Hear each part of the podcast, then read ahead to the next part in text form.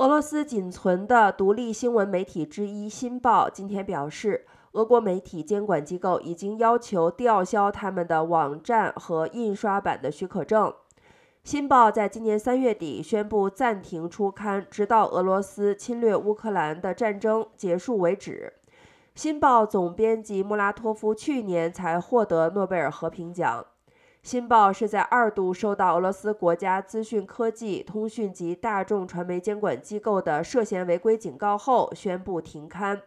在俄罗斯当局全面禁止批评侵乌战争的严格法规之下，新报暂停运营是为了避免被彻底的停刊。新报指出，他们会在法庭上捍卫自己的权利。